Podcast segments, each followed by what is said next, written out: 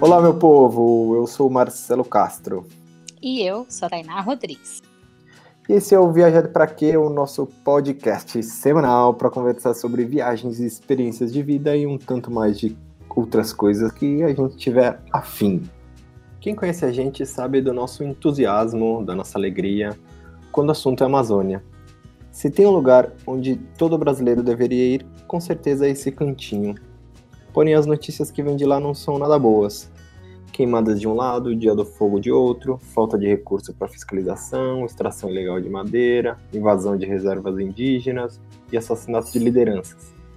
Enfim, mas como amamos por demais aquele lugarzinho mágico, resolvemos bater um papo com quem está lá, vivendo os desafios no front e ajudando a construir alternativas reais de preservação da floresta com geração de renda e protagonismo de comunidades tradicionais a partir do turismo. E esse programa não se cerra nele mesmo, ele fará parte de uma série de alguns outros sobre o tema. A nossa ideia é mostrar alternativas responsáveis de conhecer esse lugar tão querido. Vamos nessa?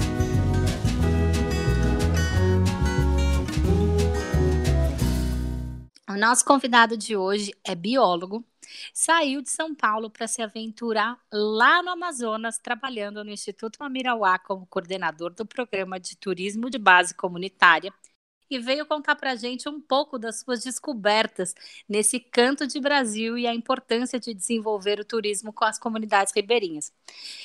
Pedro Nassar, seja bem-vindo ao Viajar para Quê? Se apresente. Quem é você no meio da floresta? Tainá, oi Marcelo, prazer poder participar com vocês do podcast, é, poder falar um pouco da minha experiência aqui na Amazônia, um pouquinho sobre o, as nossas atividades de turismo. Bom, eu sou, como a Tainá falou, eu sou biólogo, mas eu trabalho com turismo já faz alguns anos. Eu comecei mais na área de turismo pedagógico, né, guiando escolas e tal, mas é, depois de um tempo eu consegui é, traçar mais a minha vida nessa parte de, de meio ambiente, de natureza, que é a área que sempre me interessou muito. Eu virei biólogo, na verdade, para trabalhar com, com bichos, né? É, e aí eu comecei a guiar no Pantanal e depois eu vim para a Amazônia.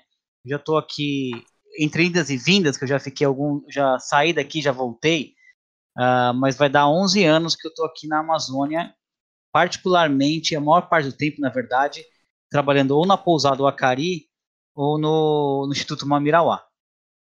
Muito bem. E antes da gente conversar, eu preciso que você me indique uma banda ou um músico que você goste para deixar esse programa ainda mais a sua cara. Uma banda eh, vai ser minha favorita é o Rush, uma banda canadense de rock progressivo. E tem alguma algum porquê dessa banda ser favorita e ela te marcou de alguma forma? Eu comecei a adolescente ainda ouvir uh, rock, era o que eu mais gostava. E eu acho que o Rush, não sei, assim, tem, o Rush tem muito a ver comigo, porque as letras são. tem muita coisa voltada para a ciência, né?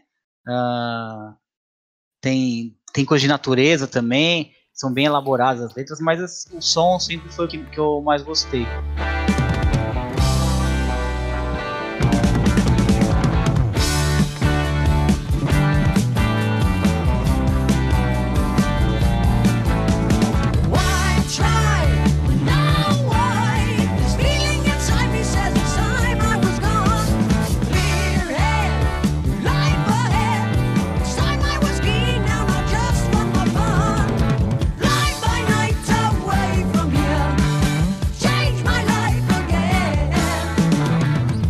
Para a gente começar o nosso bate-papo, me diga, viajar para quem, Pedro? Viajar faz bem, né? É, acho que faz, né? Acho que sempre deixa a gente dar uma desanuviada na nossa vida, né? A gente conseguindo viajar para lugares ainda mais. A gente consegue viajar para lugares, na verdade, que são fora do nosso uh, circuito, do, do que a gente está acostumado, é melhor ainda porque a gente consegue retomar as energias, recompor um pouco, né? E e também, bom, experiência, né? Conhecer lugares novos, conhecer pessoas novas. Isso é sempre importante. A gente, quando as viagens são agregadoras, a gente volta para nossa casa com o sentimento de que ganhamos alguma coisa, né? Não só não só a viagem em si, mas a gente volta com conhecimento, com, com essa experiência toda. E conta para mim como você começou a se interessar pela Amazônia. Eu acredito que por ser biólogo, isso já é meio que um botão automático que está apertado em todos vocês. Mas eu queria saber da onde isso surgiu e como foi a sua primeira vez. Como foi chegar na Amazônia e perceber que tudo que a gente imagina dela é muito menos do que ela é, na verdade. É engraçado, assim. Bom, é, é verdade, todo biólogo quer vir para a Amazônia, quer dizer, ou pelo menos a maioria, né? É, é, sempre, é, um, é, um, é um local com, atrai, é, não é só, eu ia falar mistérios, mas não é mistérios, é uma coisa diferente, assim, difícil, que atrai a gente, né? Dá uma vontade de conhecer, e também porque é importante conhecer. É, mas apesar disso, não era uma coisa que estava muito próximo de mim, bio, apesar de ser biólogo. Não é, não é uma coisa simples, né? Falar, ah, vou trabalhar um dia na Amazônia. É super complicado conseguir, é, porque é uma mudança de vida, é, é longe, né? Muita coisa, né? Eu tive um pouco de sorte para poder trabalhar aqui, porque eu, quando eu estava no Pantanal, eu, eu fiquei amigo de um, de um guia, é, que é meu amigo até hoje. Ele chama, a gente chama ele de Alho e ele ele trabalhou aqui na pousada por um tempo, né, bem antes de mim. E quando é, e no momento lá do Pantanal ele precisou de alguma pessoa para trabalhar aqui, uma pessoa para trabalhar como guia naturalista na pousada, e ele me indicou. É, e eu não pensei duas vezes quando ele me indicou e estava com uma, uma entrevista marcada, estava tudo não certo, né, mas encaminhado. Eu decidi sair do Pantanal e arriscar né, a vinda para cá. Eu consegui isso, foi lá para o final de 2008. Então, foi um, é um lugar que eu sempre gost, é, tive vontade, eu ouvia falar de uma Mirawá já desde antes. Tinha pouco conhecimento, é verdade, mas eu ouvi falar. Uma coisa que me marcava muito era essa questão da interação né, das pessoas com o meio ambiente, da, do ser humano ser parte da, da questão da conservação, que não é uma coisa que a gente costuma aprender muito no Brasil. Então foi tudo é, uma conjunção de fatores aí e acho que eu cheguei no lugar certo, que é, foi um, uma mudança de vida muito interessante para mim, assim, uma é, meu, meu entendimento sobre a Amazônia é, é muito moldado com essa minha vida aqui no Amirauá e mas e eu acho que é que é isso mesmo, assim, eu acredito muito no que a gente faz aqui. E como foi seu, a, a primeira vez que você foi para aí, assim? Porque pra gente, eu lembro a primeira vez que a gente foi pra Amazônia, a gente parecia, tipo, criancinha conhecendo o playground, assim, quando a gente foi andar no meio da floresta, viu, tipo, a imensidão dos rios mesmo, com, tipo, quanto isso é muito, muito grande, sabe? Como foi para você? Eu, eu acho que essa, a, a quantidade, né, das coisas, o tamanho, isso, isso realmente foi o que mais me surpreendeu ver que o rio aqui é, é muito, é sempre é muita água, é, é, muita árvore, as árvores são grandes. É, isso aí foi, acho que a coisa que mais me chamou a atenção. Eu eu me lembro quando eu cheguei em Manaus, eu cheguei no final do mais ou menos em novembro, ainda é meio época de seca, vou começando a chover, mas eu tinha aquela ideia da Amazônia de que chovia todo dia, né? É, que aquela hora do dia que a gente ia chover certinho, não é para não é para não é em Manaus, não é aqui que né, tem isso, né? Mas aquele dia que eu estava em Manaus choveu de tarde, então é, foi curioso que foi o primeiro dia que eu estava na Amazônia já choveu e, e a Amazônia é isso, né? É rainforest, né? Em inglês até, né? Então é chuva mesmo, né? E quando eu vim, aí eu vim para ter fé, já tinha uma vaga noção por conta do, do, do meu amigo, já tinha falado um pouquinho mas não tive muito contato ainda com a floresta, né? E foi no primeiro dia que eu fui para a reserva, depois de dois dias no Tefé, que eu comecei a ver assim a, a, o tamanho, né, do que, que é falar de Amazônia, né? Pegar o rio e olhar uma margem de dois, três quilômetros, não dá nem para contar às vezes para medir, né? De tão grande que é, né? Mas outra coisa que me surpreendeu também, que eu não tinha muita noção, era a questão da seca, né? Que, que eu sabia que na região na, na área de Mamirauá, pelo menos, a reserva, tem essa, essa coisa da é, a cheia e a seca, né? É, a água sobe um tanto, fica alagada e tal. Mas isso você só tem noção quando você vê acontecer.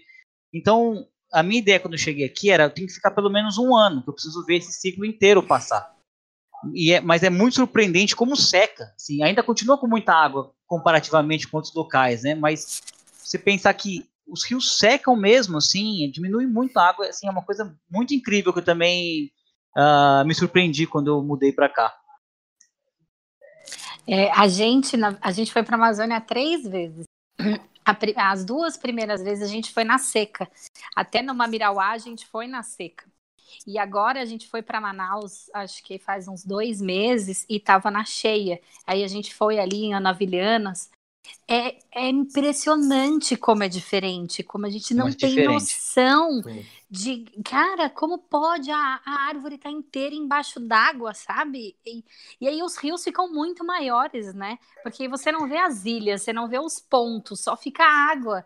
É, é, eu acho que é uma experiência, assim, de conseguir vivenciar essas duas Amazônias tão distintas, é muito marcante, né?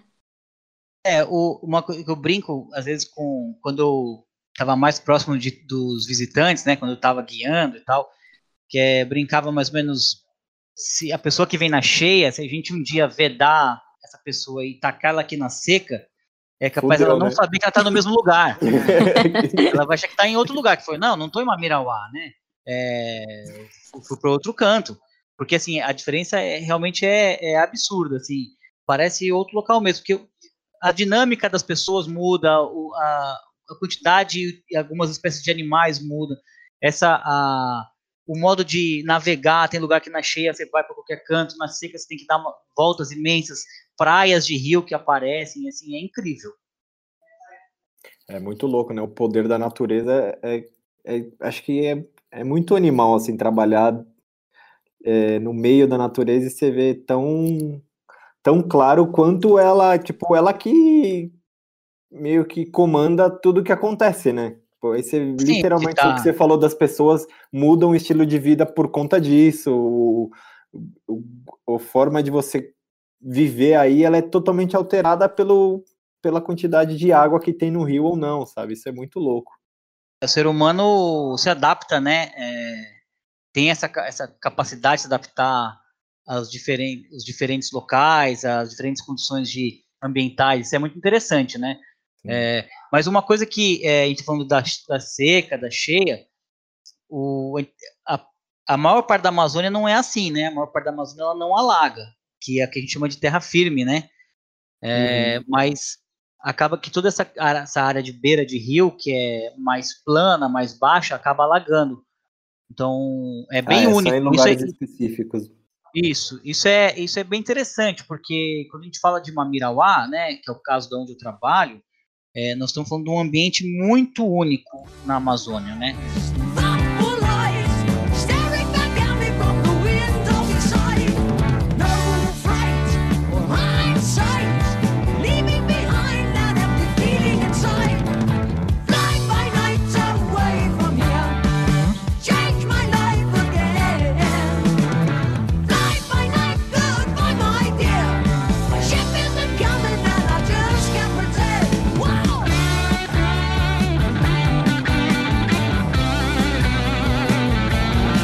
Aproveitando que você está falando do, do eu queria que, que você falava, falar um pouco do Instituto, um pouco da reserva, que é a, a história de ser desenvolvimento sustentável, de envolver pessoas e os ribeirinhos que moram por aí. Queria que você contasse para a gente um pouco da organização. Legal. É, vou tentar resumir, que a história é longa. É. o Instituto ele nasceu uh, oficialmente assim como Instituto Mamirauá em, em 99, né? Então fez 20 anos esse ano. Mas o, a história de Projeto Mamirauá já vem, vem de antes. Desde o do Márcio Aires, que foi um pesquisador, um primatólogo, que chegou aqui na região em 83 para pesquisar o acari, que é o grande símbolo né, da reserva. Né? É, para quem não conhece, procurar na internet, é um macaco, macaco acari de é, aquele de cabeça ver, bem vermelha, do pelo bem branquinho. Ele veio como pesquisador, pesquisador para estudar o animal, essa, essa espécie, né? E, é, junto com outros pesquisadores, né, ao longo do tempo, eles foram, foi interessante que foram percebendo as relações. Bom, ele, ele propôs criar uma reserva, né, aqui na região, para preservar o macaco, para proteger o macaco. Mas, é, o, com, com, os anos se passando, ele, outros pesquisadores, foram vendo como a, as relações eram do ser humano com a, natureza, é, com a preservação das espécies de um modo geral, como era, como era muito próximo, né? Como essa relação era, é, era muito íntima, né? Da, do uso dos recursos pelas pessoas. E no Brasil, naquela época, e ainda, ainda nos anos 90, essa, a, não era possível, não existia, na verdade, oficialmente, categorias de unidade de conservação de uso sustentável. A, preserva, a, a mentalidade brasileira, que é isso que, que não está errado, tá? Isso é só, são dois pontos de vista que se complementam. É, mas o que a gente aprende muito na faculdade, que foi o modo mais ou menos que eu aprendi na faculdade também, era de preservação, ou, ou seja, assim, o ser humano e a, e a natureza não se combinam muito nessas horas de, de ter que de um ajudar o outro, né? É, grosso modo falando. Para preservar não pode ter gente, né? Isso, mais, mais ou, menos, ou menos isso. isso. Uhum. E o Márcio Ares, o, o projeto Mamirauá, que estava aqui, né, na época, os pesquisadores todos, tinham uma outra visão. Perceberam que, na verdade, o ser humano é ele pode ser um grande aliado da, da, da, da, preservação, né? Que é isso mais ou menos que a gente fala de conservação, se for pegar os termos mais técnicos, né? A gente fala conservação aqui porque a gente acaba usando esse, essa questão socioambiental, né? Então, o que eles propuseram foi criar uma categoria de unidade de conservação que não existia no, ainda, que era a RDS, né? Reserva de Desenvolvimento Sustentável.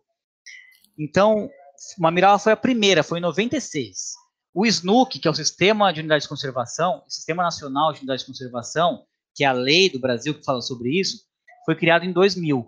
Então, é, uma Mirauá com essa ideia de uma unidade de conservação de uso sustentável veio antes da lei até, né? É, então foi a primeira a, a procurar. As pessoas também usam os recursos naturais e ajudam na preservação do meio ambiente, ajudam a conservar. É, sabendo que, as, que elas dependem daquele recurso, elas vão utilizar de uma maneira mais é, sustentável, porque sabe, sabe que vão ter ao longo do tempo? Bom, é, é só fazer um parênteses, é, não, essa questão, na verdade, de, de conservação, é, eu, não, eu não, posso, não vou entrar muito a fundo, porque eu não entendo muito mas eu imagino que tenha muito a ver também com a questão do desde o Chico Mendes, né? Que também tinha a ver tinha essa essa essa ideia, né? Do, do ser humano com a, com a, natureza, tal assim. RDS aqui foi a primeira, mas essa essa ideia já vinha de algum tempo, né? Tentando aliar né, essas duas mentalidades, né? Esse, esse, o uso dos recursos com a com a conservação, né? o Instituto em 99 foi oficializado, mas assim, como, como instituto. Aí, aí começou a. Ele é ligado ao governo federal, ao Ministério da Ciência e Tecnologia, Inovação e Comunicações. É, ou Inovações e Comunicação, precisa ver qual é o nome certinho, eu confundo. É, então a gente recebe. É, o Instituto é governo federal, tem, é uma OS, né? Então tem certa autonomia, mas grande parte da, da, do recurso vem do governo federal. E então o Instituto Mamirauá surgiu como instituto pela lei em 99. E como que surgiu o projeto da Pousada Acari? Como que foi construída essa conexão de quem vem de fora com os locais? Por que que é, criaram uma forma de trazer o turismo para dentro de uma reserva. Imagino que já tenha sido um trabalho super difícil conseguir fazer com que a RDS fosse criada e depois ainda meter um bando de turista lá dentro. Como é. que foi essa luta? O Instituto tem vários, é, tem vários, vários projetos de pesquisa, vários grupos de pesquisa, vários grupos de manejo, né? Então, tem trabalho com manejo de pesca, manejo é, de é, madeireiro, uh, agroecossistemas, e tem as pesquisas que variam, tem coisas que são criadas, são criadas novas, né? É, tem as parcerias com a universidade, então tem gente que trabalha com mamíferos terrestres, com jacaré, com, tem gente que trabalha com onça, tem gente que trabalha com boto, enfim, é, tem, tem várias áreas no Instituto, né? Uh, o turismo é uma, um projeto de manejo também, né? Mas é um manejo diferente, manejo dos recursos cênicos. Não tem nenhuma, é um uso indireto dos recursos, né? É, enquanto no manejo de pirarucu, por exemplo, se retira pirarucu, mas óbvio que é sustentável, então a ideia é que mesmo tirando um tanto, ano que vem vai ter mais, o turismo não tira nada, né? Tira, tira foto, né? É basicamente isso. É, Na então, verdade, o turista mais traz, por experiência própria, a gente mais traz do que tira. Que é, é verdade. É uma coisa é impressionante, é uma vivência inesquecível. E o turismo, ele veio, né? É, quando a reserva foi criada, e o plano de manejo foi, foi escrito e consolidado, em 96 ainda, uh, algumas as áreas que antes de, de ser reserva eram totalmente abertas para as pessoas, passaram a ter algumas, algumas restrições de uso, né? Porque no plano de manejo tem o zoneamento. E dentro do zoneamento tem área de preservação, que não pode, que não pode fazer nada. Assim, não, quer dizer, pode fazer, mas não pode tirar nada, né? Não pode pescar, não pode tirar madeira, né? Porque são as áreas fonte. São áreas que a gente, a, a, quando se faz esse zoneamento, sabe-se que aquela área lá é importante para os peixes, para os animais, para a natureza de um modo geral, se recompor e se espalhar, né? Isso funciona muito com peixe aqui, porque preserva os lagos e quando a água sobe, esses peixes que estavam naquele lago lá, eles, eles se espalham, né? Hum. Então, é, o que antes podia usar tudo, já não podia usar mais. Na verdade, você perde um pouco da área de uso, mas a ideia é que os recursos se aumentem, né? Você, usa menos área, mas você vai ter mais possibilidades, vai ter as populações vão se recuperar ou vão se manter.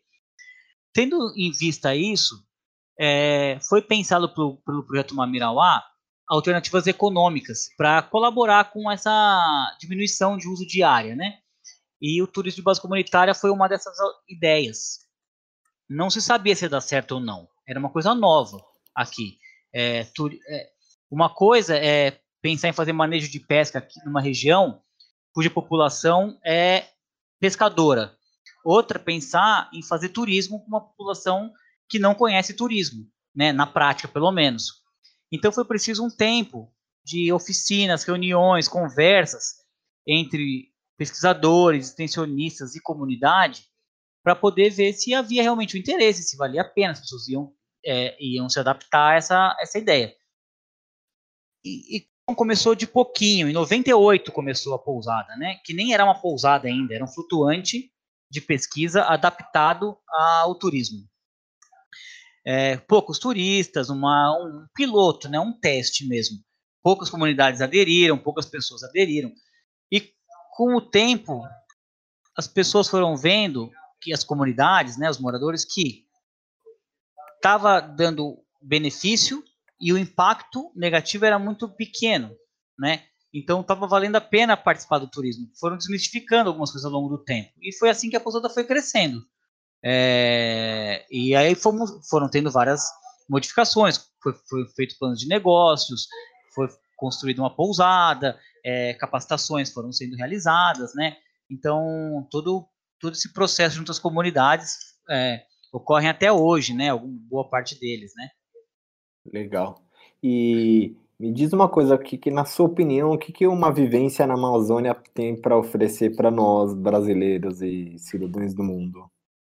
Uma coisa que eu acho bacana daqui é a gente poder perceber que tem que para qualidade de nossa qualidade de vida, às vezes é, a gente não precisa de muita tanta coisa igual a gente imagina quando mora numa, numa capital, numa cidade grande como São Paulo, por exemplo. É, eu tenho é, assim, mais ou menos dois exemplos, um bem pessoal de como a minha vida mudou e outro de, de olhar algumas coisas. Quando eu vejo isso, isso eu não posso dizer pelas pessoas que estão participando, isso é uma impressão minha, né? Às vezes as pessoas uhum. que, que, que eu estou exemplificando pensam em contrário. Mas quando eu vejo, às vezes, num domingo à tarde, é, em Tefé, por exemplo, num dia de sol, as crianças se divertindo pulando de um flutuante no lago e passando a tarde inteira fazendo isso é, e parecem felizes, né, pela expressão que elas mostram, eu fico pensando em como a gente às vezes está em outros locais precisando de muito mais coisa para poder ser feliz, né? Então às vezes a gente não precisa de tanta coisa, né? não precisa comprar tanto, não precisa gastar tanto para poder ser feliz. Outra é, são coisas, uma coisa bem pessoal, posso falar por mim mesmo de quando a gente sai do nosso aquele círculo de é, esqueci a palavra. É, da nossa bolha. É, a bolha, mas não era, não era bolha, mas tudo bem, acho que serve mais ou menos. A palavra é, é fugiu agora. É, a gente pode alterar nossos padrões de o que é qualidade de vida, por exemplo. Então, muitas pessoas falam, ah, mas São Paulo, que é de onde eu vim, né? Tem cinema, tem não sei o quê, tem um monte de opções. Você vai num restaurante bom aqui, ali, vai, não sei o que lá, blá, blá, blá. Tem marca de cerveja diferente. E aí Interfé não tem. Fala, tudo bem, mas a gente acaba percebendo que perfeita tem natureza aqui do lado. Eu posso sair de casa de bicicleta em meia hora tá no meio da mata. É, posso pegar uma lancha e estar tá numa mata super preservada em 10 minutos. Uh, as coisas são perto, ou tem, sabe, tem tantas coisas interessantes. Isso que a Amazônia me trouxe um pouco, assim, de poder perceber que às vezes tem a gente consegue mudar nossa vida para melhor, com às vezes até com menos coisas, na verdade. E eu acho que tem uma, tem uma coisa legal também que, que você falou, a gente, tipo, na cidade, acho que por conta vai dessa da sociedade que a gente vive de competição e de extremo consumo na, na cidade, parece que quando você chega no, no lugar que você vai, que você gostaria de chegar, esse lugar já não é suficiente para você, já você já quer ir para um outro lugar e você está sempre em busca de mais e mais e mais e essa tipo essa certa insatisfação do ser, sabe? E aí de repente, quando você está num lugar onde você se encontra equilibrado, de você enxergar, pô, esse lugar é muito legal, assim, no sentido de que eu não preciso consumir o tempo todo, isso tipo, te dá um ganho emocional e como ser humano que, cara, às vezes é difícil você encontrar numa cidade grande, né? Às vezes é, você tem muita coisa no lugar, mas você, também, você não aproveita essas coisas é, totalmente, né? Sim. É, é uma então... falsa ilusão, né? Exato, é.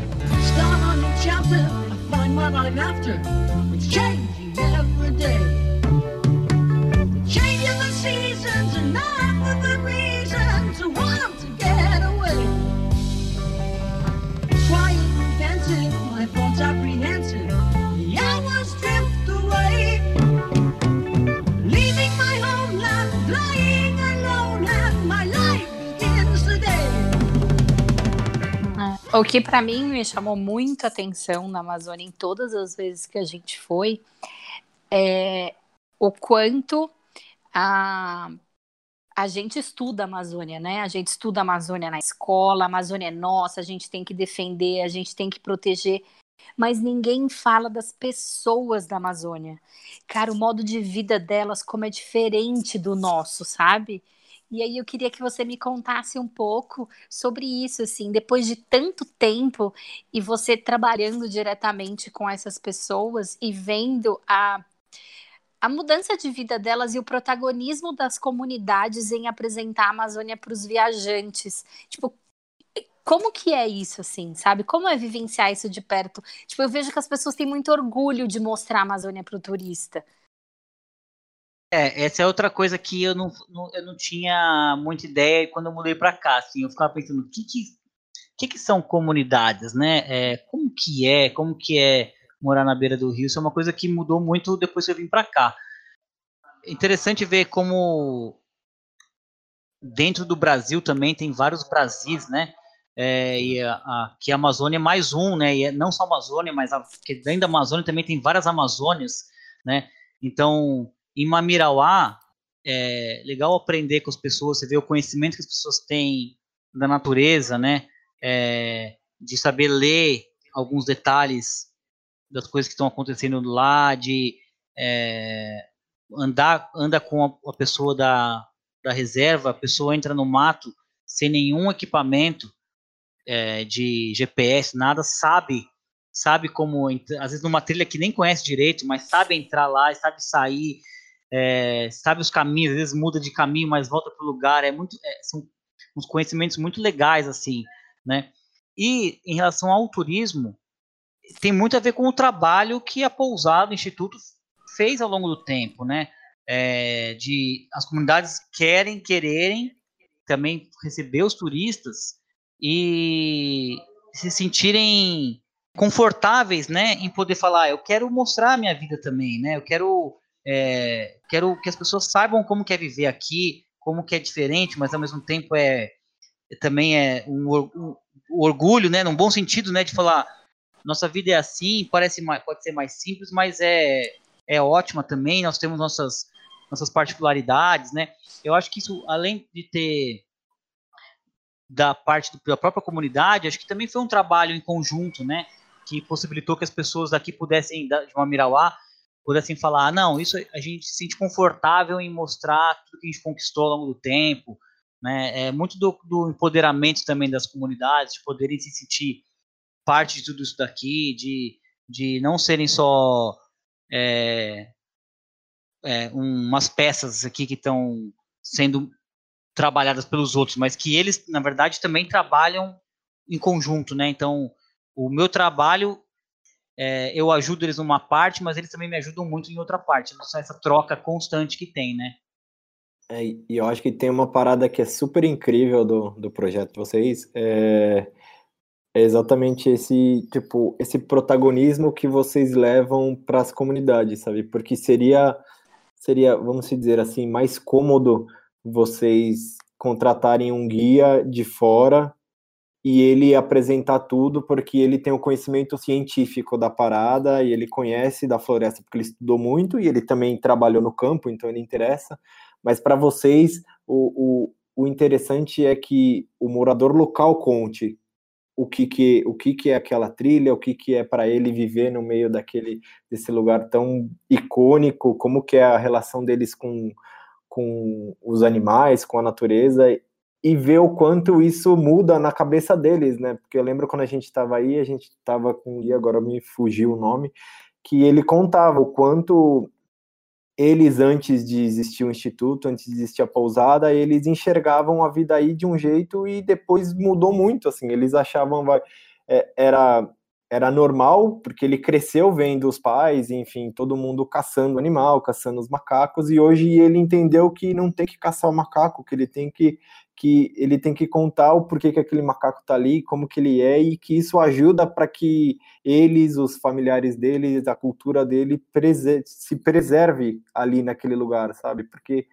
quanto mais você consome, tende a destruir e um dia isso a deixar de existir, mas eles mudaram isso na cabeça dele, né? O sentimento de agora, além deles terem uma profissão diferente, né, de serem guias, tal, eles eles já enxergaram a importância deles preservar para para própria tipo para própria sobrevivência de todos que vivem por ali, né? Eu lembro lembrei do Almir que é que é um dos um pessoal daí do, dos guias, né? Que ele falava de como era antes da, da reserva, né? Que as pessoas caçavam muito lá, tipo chegava na seca, né? Que o rio baixa e os animais ficam aí muito mais fácil de você caçar e eles iam e caçavam pra caramba. E hoje existe a reserva, existe um, toda uma luta para poder preservar esse ambiente e o quanto as pessoas daí se interessam em manter isso preservado, né? Acho que essa evolução é, é super prazeroso de você viver isso no, tipo, no seu dia a dia, né?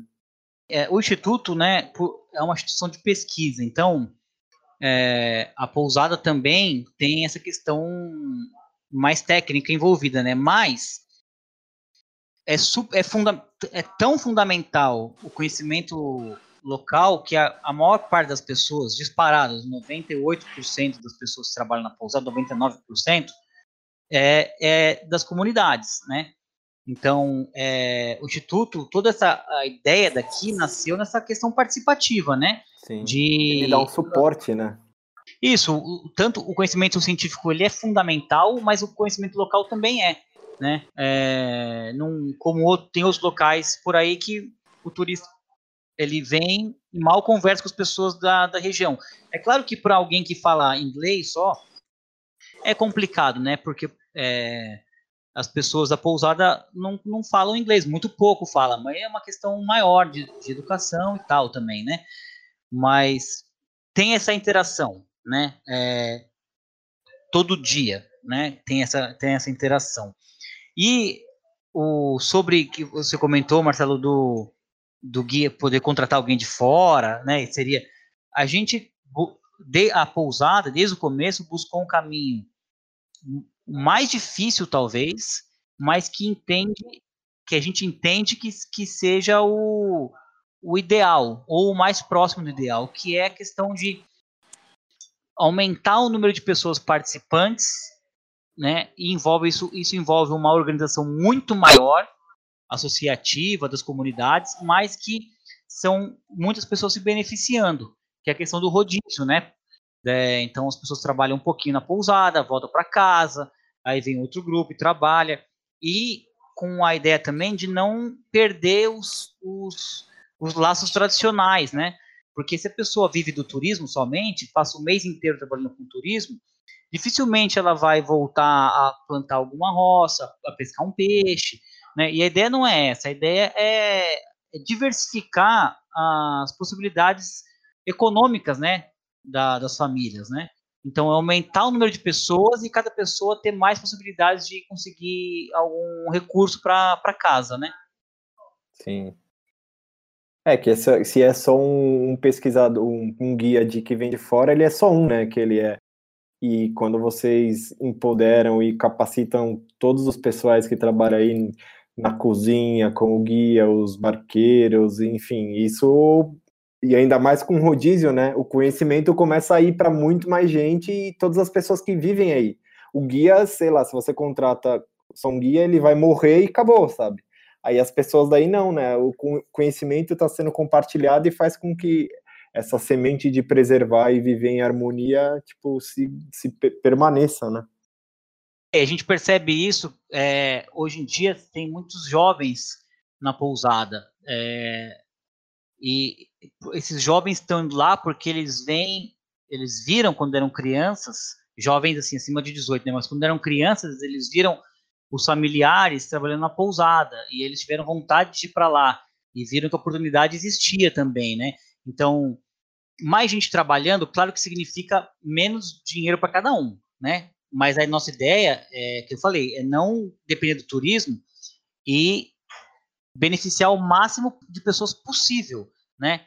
E aí vai desde vai jovens, adultos, mulheres, né? Então é, e serve como exemplo mesmo para pra, as pessoas, né? É, de querer um dia fazer parte da pousada do Acari, né? De estar tá lá trabalhando é, e se capacitando. Não é, e não é só dinheiro, né? São outras, outros benefícios, né? As capacitações, por exemplo, são super importantes, porque ninguém obriga a pessoa capacitada a trabalhar na pousada e, não, e nem trabalhar a vida inteira. Então, uma vez que a pessoa aprende algumas outras habilidades na pousada, ela também está livre para poder arrumar um outro emprego, por exemplo, em outro lugar.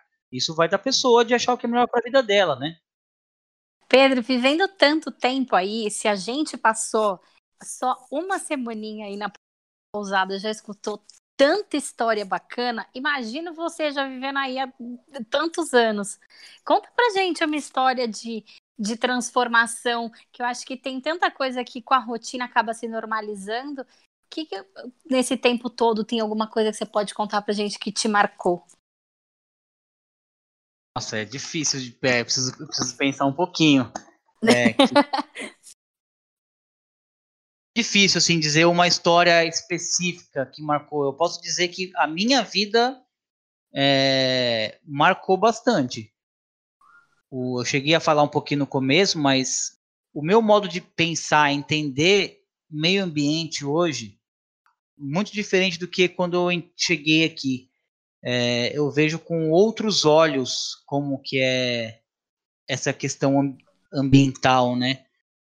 Se antes eu achava, eu achava que falava de meio ambiente era natureza, era coisa de biólogo, né?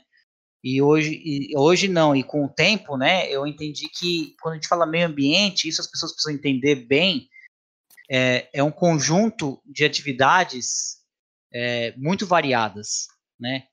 Que é, é, o meio ambiente da natureza, do biólogo e afins, é o social, é a, a parte econômica, então envolve tanta coisa, né? E eu já eu, e minha, minha experiência de, de, Instituto Mamirauá e Pousada do Acari é, me trouxe essa esse novo modo de pensar, né? É, que é o que eu acredito muito como tem que ser feito hoje, essa atuação junto das comunidades, é, que são quem está no quem tá na linha de frente também, né?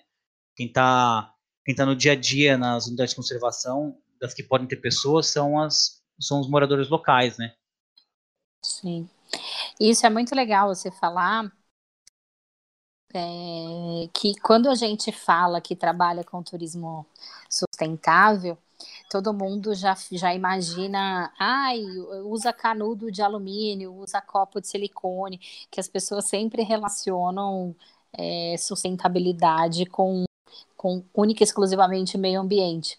E a gente também é desse time de pessoas que tenta fazer os outros entenderem que o sustentável, ele tem que ser sustentável para todos. Tipo, não é só o meio ambiente, ele tem que ser sustentável para quem está no entorno, tem que ser sustentabilidade social, econômica e o turismo é uma das, dessas dessas ferramentas, não é não é só uma, né? É um conjunto delas. Tá, tá tudo interligado, né? Sim. É, não dá para não dá para separar as coisas que ele trabalhar como se fossem caixinhas, né? Para gente que está de, que tá longe, né? Eu acho que a gente aqui de São Paulo e muita gente que, apesar de ter vontade de ir, não tem condições, não consegue ir visitar a Amazônia. É, o que, que você poderia dizer e deixar como mensagem? Como nós poderemos ajudar a preservar, a manter a floresta em pé? Tem, tem algumas ações que podem ser feitas pelas pessoas de buscar da questão de consumo mesmo de produtos que sejam certificados, né? É, acho que o próprio evitar o consumo excessivo que acaba acaba é, afetando a, a, de algum modo aqui, né? É, mas também acho que é muito importante que as pessoas é, mesmo quem pode visitar a Amazônia, eu acho que é ótimo. O turismo tem um, um potencial muito grande de, além de geração de renda para os locais, de disseminação do, do que realmente é a Amazônia, né? Quem não pode, ou mesmo que até quem pode, se informar, é, acho é muito importante se informar do, do, que é a Amazônia, de como as coisas são aqui, do que é, o que acontece na, na região e tentar é, disseminar um, além de um modo sustentável de vida, a, o, as informações corretas sobre, sobre a Amazônia, né, sobre, uh, sobre todo esse bioma e as questões so, socioambientais que estão envolvidas aqui. Acho que é, é uma, uma, informação de qualidade é, ela é fundamental e tem um poder de, de colaboração com, com todos os locais, não só a Amazônia, né, que, que extrapola às vezes você poder visitar ou não o lugar. O papo está muito bom e a gente ficaria aí dias conversando e horas conversando com, com o Pedro, porque esse papo é muito gostoso mesmo, a gente gosta muito da Amazônia. Eu queria primeiro agradecer você, Pedro, por, por esse papo com a gente, por, por essa horinha batendo um papo sobre a Amazônia, sobre tudo que o Instituto tem feito aí, sobre essa alegria de integrar as pessoas com a natureza para gerar empoderamento, gerar renda e preservar a natureza. Obrigadão pelo por aceitar nosso convite, por, por essa conversa. Eu que agradeço, foi muito bom e precisando tendo outros assuntos mais para frente podemos conversar de novo. Em oportunidades não faltarão.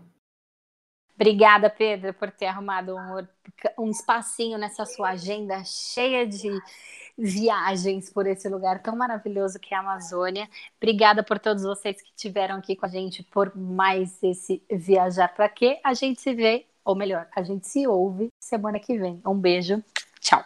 A gente acabou esquecendo de pedir o um momento jabá pro Pedro, então faremos nós. Se você tiver afim de ir para a Amazônia, tiver afim de conhecer, o projeto de turismo de base comunitária do Instituto Mamirauá, junto com os ribeirinhos, que é a pousada Acari, nas proximidades de Tefé. Tem o Instagram deles, que é o Acari Lodge, arroba, arroba o Acari Lodge, que é o Acari é U-A-K-A-R-I, Lodge, L-O-D-G-E. Então, vai lá no Instagram deles ou vai no site mesmo, que é a mesma coisa, wacarilodge.com.br, beleza? Eu tenho certeza que você não irá se arrepender de viver uma experiência como essa.